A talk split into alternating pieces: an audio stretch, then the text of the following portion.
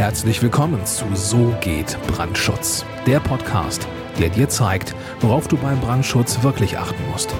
Denn es reicht, dass du Feuer und Flamme für dein Projekt bist. Und hier ist der Mann, der dich vor teuren Schäden bewahren kann, Joachim Müller. Herzlich willkommen zu So geht Brandschutz. Ich bin Joachim Müller, Prüfsachverständiger für Brandschutz. Und in dieser Episode berichte ich dir darüber, dass man als Brandschutzexperte ab und zu wirklich der Retter in letzter Not sein kann. Ich mache das an einem ganz konkreten Beispiel fest.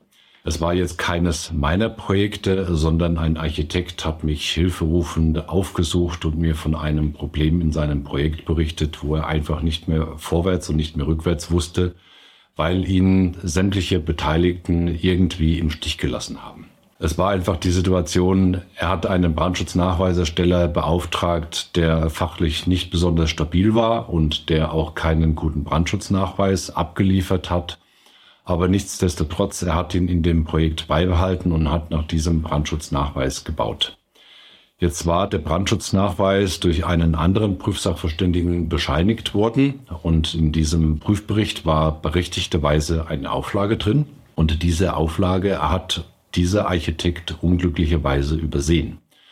Das heißt, er hat einfach nach bestem Wissen und Gewissen gebaut, das Gebäude fertiggestellt und als dann zur Bescheinigung Brandschutz 2 gehen sollte und der Prüfsachverständige auf die Baustelle gekommen ist, um sich anzuschauen, ob das Gebäude auch wirklich gemäß Brandschutznachweis gebaut wurde, hat man festgestellt, dass diese eine Auflage einfach nicht umgesetzt wurde.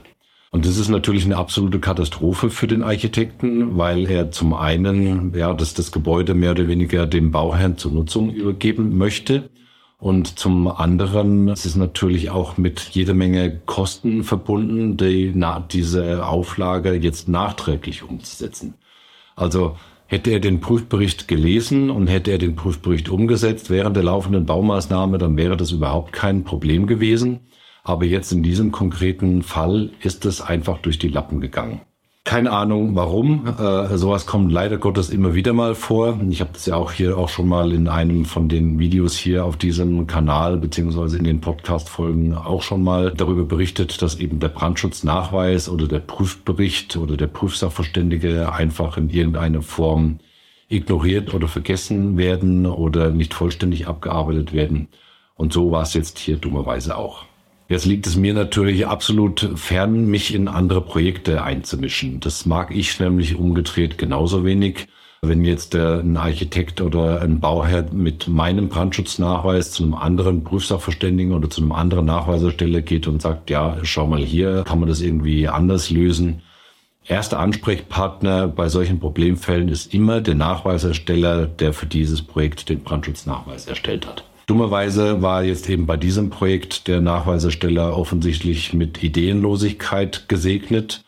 Und ja, der Prüfsachverständige hat halt auch keine Möglichkeit, da jetzt irgendwie im Nachgang ohne den Brandschutznachweisersteller in irgendeine Form dann nochmal aktiv zu werden, sondern hat dem Architekten einfach gesagt, kümmere dich drum, find irgendeine Lösung. Ich kann nur das bescheinigen, was jetzt mir zur Bescheinigung vorgelegt wird.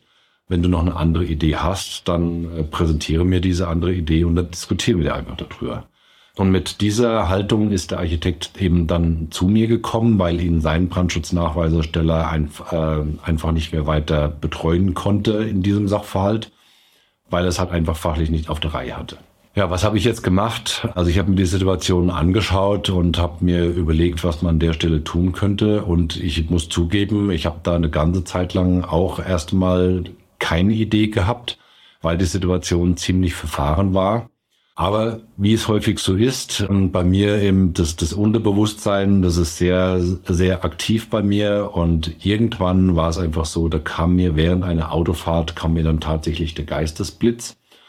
Und dann habe ich mich anschließend im Büro von diesem Geistesblitz dann einfach nochmal überzeugt, indem ich in die bayerische Bauordnung reingeschaut habe und habe da einen Lösungsansatz dann gefunden, den ich dem Architekten dann vorgeschlagen habe. Und zwar ging das in diesem Fall dann natürlich, wie so häufig, nur über einen Abweichungsantrag. Also ich habe dem Architekten die Situation geschildert, wie ich sie aus fachlicher Sicht sehe und habe es dann dem Architekten eben gesagt. Und dann hat der Architekt auch erstmal gestutzt und sich gedacht, okay, etwas ungewöhnliche Herangehensweise an diesen Sachverhalt. Aber ich habe ihm die Situation dann erklärt und er hat sich dann in der Bauordnung auch nochmal angeschaut. Und ganz offensichtlich war er dann davon überzeugt. Der Architekt ist dann an den Prüfsachverständigen herangetreten und hat ihm dann eben seinen Abweichungsantrag dann vorgelegt. Und siehe da, es hat funktioniert. Es kam dann anschließend tatsächlich zur Bescheinigung Brandschutz 2. Der Architekt war absolut super happy. Der Prüfsachverständige natürlich auch, weil er das Projekt dann halt einfach auch wirklich abgeschlossen und vom Tisch hatte. Aber man musste jetzt hier an dieser Stelle halt wirklich als Brandschutzplaner dann einfach auch mal um ein paar Ecken drum herum denken und einen Abweichungsantrag sich einfallen lassen, mit einer vernünftigen Begründung natürlich aus fachlicher Sicht, die dann aber auch wirklich in der bayerischen Bauordnung entsprechend hinterlegt war. Und das war halt einfach jetzt für den Architekten dann das Glück, weil er sich eine weit, weit, weit fünfstellige Summe ersparen konnte, beziehungsweise dem Bauherrn, um den Schaden zu beseitigen. Der Imageverlust für den Architekten gegenüber dem Bauherrn war natürlich auch beseitigt. Und ähm, ja, letzten Endes waren alle ganz zufrieden damit. An solchen Tagen gehe ich dann natürlich ganz begeistert dann aus dem Büro raus und nach Hause und denke mir, jawohl, heute hast du nicht nur mal einen guten Brandschutznachweis geschrieben oder einen, einen guten Prüfbericht zu einem Brandschutznachweis, sondern hast auch mal zu einer Problemlösung beigetragen und die wirklich dem Architekten und dem Bauherrn und allen Beteiligten richtig, richtig viel Geld und richtig viel Ärger gespart hat. Und sowas macht natürlich richtig Freude. Da macht einem die Arbeit dann auch wirklich sehr viel Spaß. Ja, das war jetzt mal eine etwas, äh, eine etwas andere Episode. Ich habe jetzt nicht wirklich den Eindruck, dass ich jetzt hier nachträglich das Fenster aufmachen muss, um den Weihrauch für die Selbstbeweihräucherung rauszulassen. Ich hoffe, du siehst es auch so. Ich hoffe, du nimmst an der Stelle jetzt wirklich den positiven Aspekt äh, aus diesem Video beziehungsweise aus dieser Podcast-Folge mit nämlich dass man als Brandschutzexperte ab und zu wirklich mal kreativ sein muss, dass man der Retter in letzter Not sein kann, wie jetzt eben genau in diesem Fall. Gelingt natürlich nicht immer. Ein Abweichungsantrag ist jetzt nicht das Allheilmittel, um jeden Mist, der fabriziert wird, äh, nachträglich in irgendeiner Form zu heilen, sondern der Abweichungsantrag ist wirklich ein scharfes Schwert, um einfach in der ja, in der Problemlösung dann auch wirklich mit dem, mit dem Werkzeug Abweichungsantrag auch wirklich einen guten Beitrag leisten zu können. Und es soll nicht so sein, dass man einen Abweichungsantrag hernimmt, um einfach jeden Scheiß, der draußen gebaut wird, in irgendeiner Form nachträglich legalisieren zu wollen. An der Stelle auch nochmal der Hinweis äh, zum Thema Honorierung auf Stundenbasis. Dieser Geistesblitz, den ich jetzt während dieser Autofahrt hatte, den äh, kann man natürlich jetzt nicht wirklich in Stundenhonorar in irgendeiner Form abrechnen, weil es war wirklich nur ein kurzer Moment, der zu dieser Lösung beigetragen hat. Und ähm, deswegen bin ich auch kein großer Freund von Nachträgen, äh, von äh, Aufträgen auf Stundenbasis. Siehe dazu auch das entsprechende Video hier auf diesem Kanal.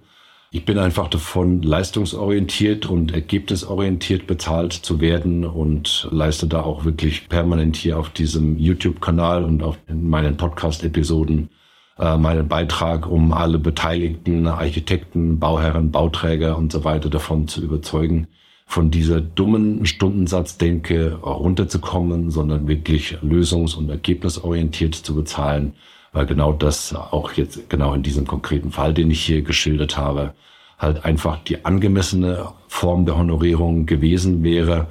Ich bin jetzt hier in diesem Fall sogar noch nicht mal bezahlt worden. Ich habe das hier als Freundschaftsdienst gemacht. Auch das kann man durchaus mal machen, äh, weil man sich ja nicht im Unglück anderer unbedingt suhlen muss und sich daran bereichern muss, sondern wenn es einfach mit einem Geistesblitz, bei einem Geistesblitz bleibt, um zu einer Problemlösung was beizutragen, dann ist das für mich eine gute Sache und dann gehe ich da an solchen Tagen dann eben auch sehr zufrieden nach Hause. Solltest du einen Brandschutzplaner brauchen für dein Projekt, dann gehe jetzt auf www.tub-brandschutz.com, trag dich dort ein für ein kostenloses Erstgespräch und dann nehmen wir Kontakt zu dir auf und schauen, ob wir zusammenpassen, ob das Projekt, äh, das du hast, mit uns gemeinsam äh, zum Erfolg geführt werden kann.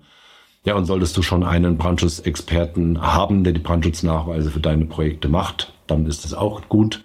Dann kannst du immer noch mit mir zusammenarbeiten. Auch auf www.tub-brandschutz.com findest du die Möglichkeiten, mich als Prüfsachverständigen für dein Projekt mit einzubinden und den Brandschutznachweis von deinem Nachweisersteller prüfen zu lassen. Also geh jetzt auf www.tub-brandschutz.com Triff dort deine Wahl und ich freue mich sehr auf deine Kontaktaufnahme. Bis dahin, herzliche Grüße, dein Joachim Müller, Prüfsachverständiger für Brandschutz. Vielen Dank, dass du auch dieses Mal mit dabei warst. Wenn dir gefallen hat, was du gehört hast, dann war das nur die Kostprobe. Wenn du wissen willst, ob und wie wir den Brandschutz für dein Gebäude optimieren können, dann besuche jetzt www.tub-brandschutz.com und trag dich ein für ein kostenloses Erstgespräch.